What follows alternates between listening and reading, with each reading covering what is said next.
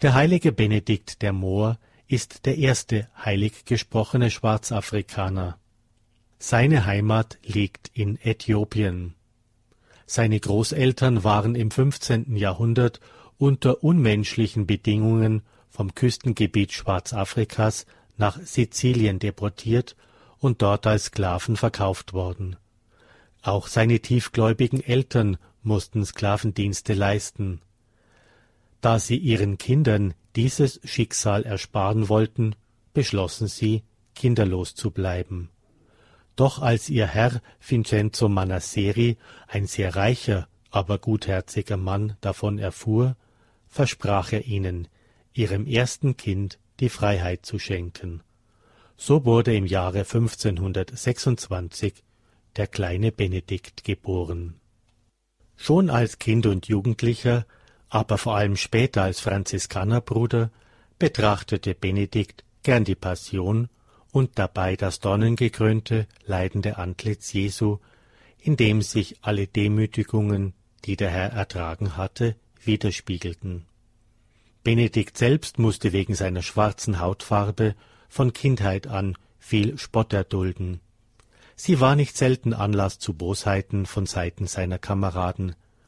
Später, als er in den Jugendjahren die Schaf- und Rinderherden von Herrn Manasseri hütete und sich dabei seinem Hang zum Gebet und zur Meditation hingab, war es sein tugendhaftes Leben, das ihm viele Beleidigungen einbrachte.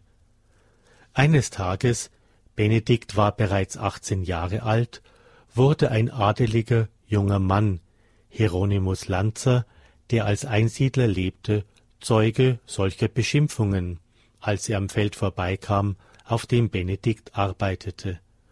Beeindruckt von der Ruhe und Ausgeglichenheit, mit der der Hirte dieser duldete, wandte er sich an jene, die ihn so schlecht behandelten, und sagte zu ihnen Jetzt macht ihr euch über diesen armen Schwarzen lustig, aber bald werdet ihr über den Ruf, den er erlangen wird, staunen. Dann empfahl er dem Vorsteher Achten Sie auf diesen Jungen, in einiger Zeit wird er zu mir kommen, und Ordensmann werden. Und tatsächlich begann Benedikt mit einundzwanzig Jahren ein Leben als Einsiedler bei Hieronymus. Im Jahre 1564, als Papst Pius IV. das Eremitentum verbot, trat Benedikt bei den Franziskanern in Palermo ein. Zu den Gelübden der Armut, des Gehorsams und der Keuschheit legte er ein freiwilliges viertes Gelübde ab, drei Tage in der Woche zu fasten, die übrigen Tage einfach zu essen, niemals Wein trinken. Seine Mitbrüder achteten ihn wie einen Engel. Nach dem Tode des Oberen, der bei den Franziskanern Guardian heißt, wählten sie Benedikt zum Nachfolger, ihn als Laien, der nicht lesen und schreiben konnte. Später wurde das Kloster aufgelöst und verfügt, die Brüder sollten in anderen Klöstern unterkommen. Benedikt fand am Stadtrand von Palermo Unterkunft in der Klosterküche bei den Kapuzinern, wo er mehrere Jahre Dienst tat, bis er auch in diesem Kloster 1578 zum Oberen gewählt wurde. Durch seine Lauterkeit und Heiligkeit reformierte er das Kloster, um dann wieder in der Küche Dienst zu tun. Verdemütigungen trafen Benedikt sein ganzes Leben hindurch. Wer hätte gedacht, dass er gerade im Zuge einer solchen die Gnade haben würde, das leidende Antlitz Jesu sehen zu dürfen. In der Nähe des Klosters lebte ein junger Mann, der Benedikt nicht ausstehen konnte. Jedes Mal, wenn er ihm begegnete, beschimpfte er ihn und behandelte ihn wie einen Sklaven.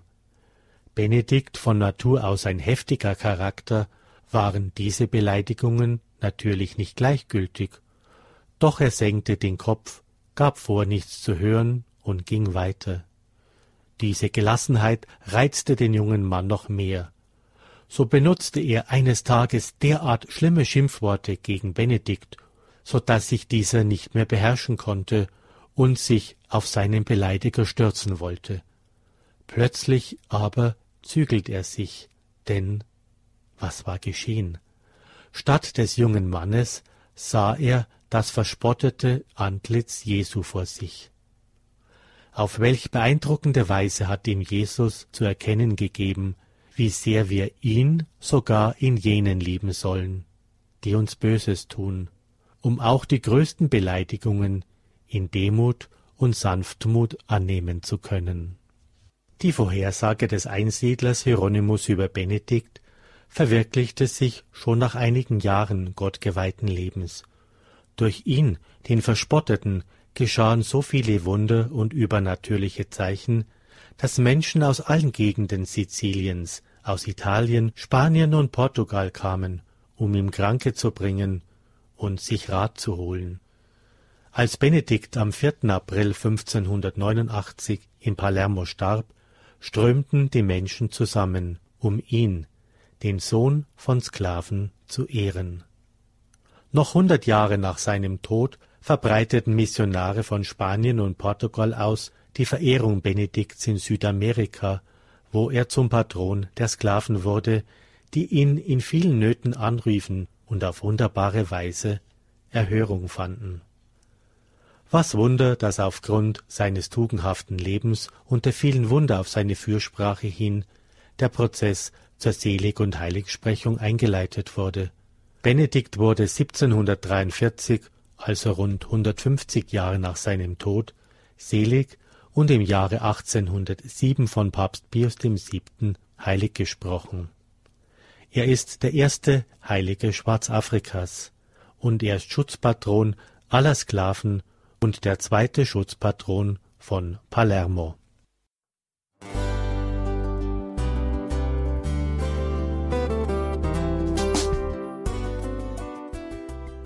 Liebe Zuhörerinnen und Zuhörer, vielen Dank, dass Sie unser CD- und Podcast-Angebot in Anspruch nehmen. Wir freuen uns, dass unsere Sendungen auf diese Weise verbreitet werden. Dieser Dienst ist für Sie kostenlos. Für uns ist er allerdings mit einem nicht unerheblichen finanziellen Aufwand verbunden. Deshalb sind wir für jede Spende dankbar. Alle Bankverbindungen unserer Spendenkontos können Sie über unsere Homepage horeb.org unter dem Menüpunkt Spenden einsehen. Dort besteht auch die Möglichkeit, online zu spenden. Natürlich nach den neuesten Sicherheitsstandards. Sie können diese Informationen auch bei unserem Hörerservice unter der Telefonnummer 08328 921 110 erfragen. Ich wiederhole die Rufnummer 08328 921 110. Vergelt's Gott für Ihre Unterstützung. Ihr Pfarrer Kocher.